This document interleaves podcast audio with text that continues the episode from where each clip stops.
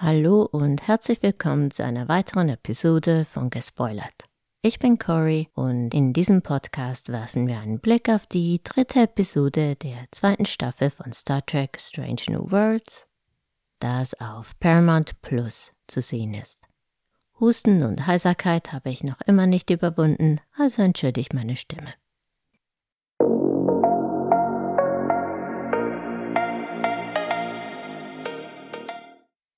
Dieser Podcast enthält Spoiler bis und mit Folge 3, also bis zu dieser Folge. Ihr seid hiermit gewarnt. Der deutsche Titel dieser Episode ist Morgen und Morgen und Morgen. Der Originaltitel ist demnach Tomorrow and Tomorrow and Tomorrow. Das ist ein Zitat aus Shakespeares Macbeth. Wir lernen in dieser Folge vor allem mehr über Laan Nunien Singh, die Sicherheitschefin der Enterprise. Das wird eine kurze Review aus Zeitgründen, auch wenn dies eine wirklich starke Episode war, meiner Ansicht nach die beste der Staffel bisher. Ich werde zuerst in ein paar Sätzen die Handlung zusammenfassen.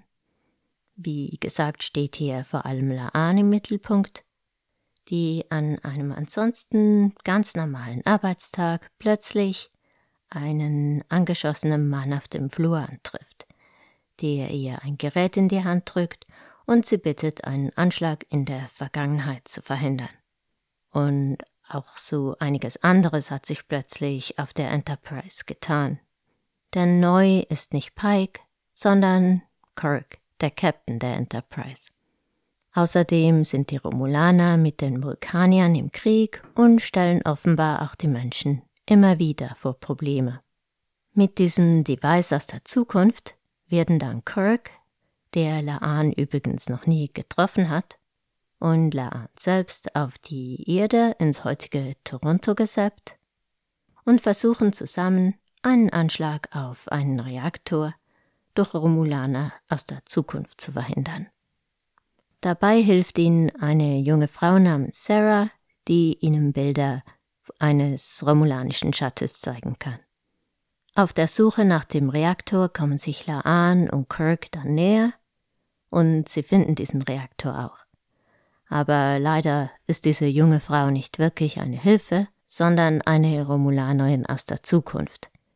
Sie will nicht wie zuerst geplant den Reaktor in die Luft sprengen, sondern Khan Nunien Singh, den Massenmörder aus den Eugenischen Kriegen und Vorfahr von Laan, töten. Denn gemäß einer Computersimulation würde es ohne die Ereignisse der Eugenischen Kriege die Föderation nicht geben. Und das würde den Romulanern entgegenkommen. Zurzeit befindet sich Khan Nunien Singh genau dort, wo sich auch der Reaktor befindet nämlich im Nunien Singh Institute für irgendwas. Laan kann aufgrund ihrer verwandtschaftlichen DNA dort eindringen. Und genau das will sich Sarah zunutze machen. Sie tötet Captain Kirk und versucht Laan von ihrem Plan zu überzeugen. Obwohl Laan weiter existieren würde nach Khans Tod, obwohl er ihr Vorfahr ist und sich nicht mehr länger als Nachfahrin eines Massenmörders ihrer Herkunft schämen müsste, weigert sich Laan. Sie kann Sarah überwältigen. Danach trifft sie dann auf Khan, der zu dieser Zeit ein verängstigter, unschuldiger Junge ist, und sie lässt ihn deshalb, wo er ist.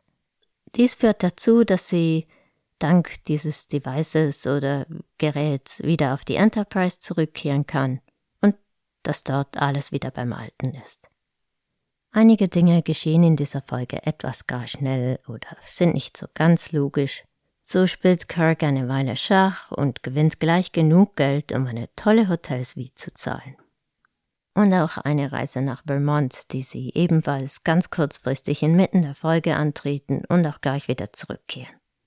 Das geht alles ungemein schnell und ist nicht so hundertprozentig logisch, aber wir erhalten im Gegenzug einige wirklich starke und von Christina Chong sehr stark gespielte Charaktermomente und das wiegt meiner Ansicht nach die kritisierten Punkte mehr als wieder auf. Auch die Chemie zwischen Kirk und Laan ist wirklich gut. Und Paul Wesley gefällt mir immer besser als Kirk. Wie schon in der ersten Staffel spielt er auch diesmal nur eine alternative Version von Kirk. Aber ganz am Ende sehen wir kurz Prime-Timeline Kirk, Lieutenant Kirk.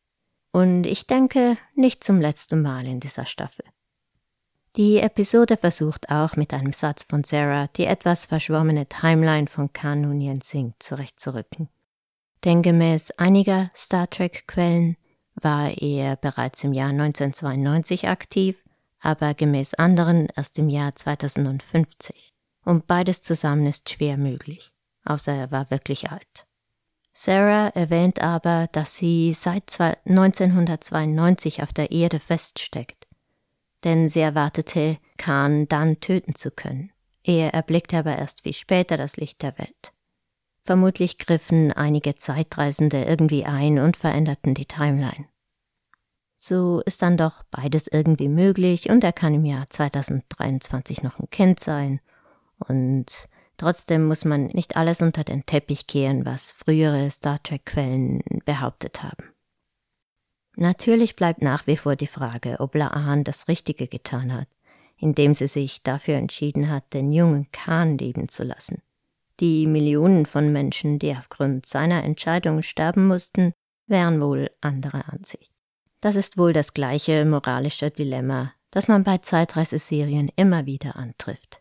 Würde man Hitler als Baby töten, obwohl er zu diesem Zeitpunkt ein Unschuldiger ist? Ich kann diese Frage natürlich nicht für andere beantworten, aber von meinem Standpunkt aus hat Laan das Richtige getan. So unmöglich diese Entscheidung auch war. Und nicht nur, weil sie bereits wusste, dass wenn sie ihn nicht tötet, die Zukunft wahrscheinlich besser aussieht. Ich finde die Geschichte um Laan und ihre Herkunft sehr interessant und wir haben das auch noch nicht tausendmal gesehen. Es scheint, als hätte sie viel davon in dieser Folge verarbeiten können aber ich hoffe eigentlich, dass die Story wieder mal aufgenommen wird. Auch interessant war das Gerät aus der Zukunft, das Laan bekommen hat. Denn dieses Holo-Display sieht man auch in der Voyager-Folge Relativity. Also nicht das Gerät, sondern nur das, was es zeigt. Auch in der Voyager-Folge geht es um irgendwelche Zeitagenten, die dort aber Seven of Nine als Helferin engagieren. Wie bereits erwähnt, kann es gerne so weitergehen von mir aus. Aber ich habe von verschiedenen Quellen gehört, dass die nächste Episode etwas schwächer sein wird. Ich bin mir auch noch nicht ganz sicher, ob ich dazu komme, eine Review zur nächsten Episode zu machen, da auch gerade das Staffelfinale von Silo ansteht und ich zu dieser Staffel eine Review machen möchte. Aber mal sehen. Lasst mich wissen, falls ich was Wichtiges vergessen habe oder falls ihr sonst irgendwelches Feedback habt. Ihr könnt mich gerne über gespoilert.podcast at gmail.com erreichen.